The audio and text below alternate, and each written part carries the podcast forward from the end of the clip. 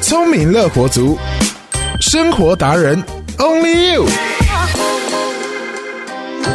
进入到了梅雨季节，如果想要用除湿机来改善室内的潮湿问题，需要注意的是台电推出的一步二要原则。什么是一步二要原则呢？首先，不要直接拉扯电线。有些人会以拉电线的方式移动除湿机，这是最危险的行为。因为直接拉扯的话，会让电线里的铜线断裂，造成短路起火的危险。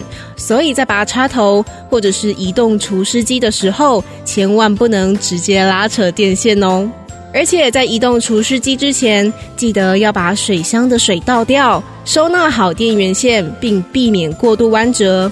在清空水箱、收好电线之后，利用除湿机本身的把手来移动机器，这样才安全。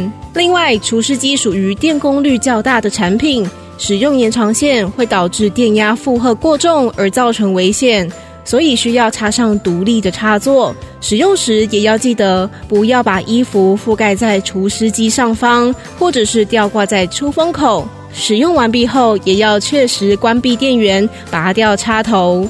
除此之外，也可以利用经济部标准检疫局的网站查询家里的除湿机是否属于老旧或者是召回机种，也要定期的保养检修，随时注意除湿机的运转状态，保持正确的使用方式，也保障家人与自身的安全。聪明乐活族，我们下次见。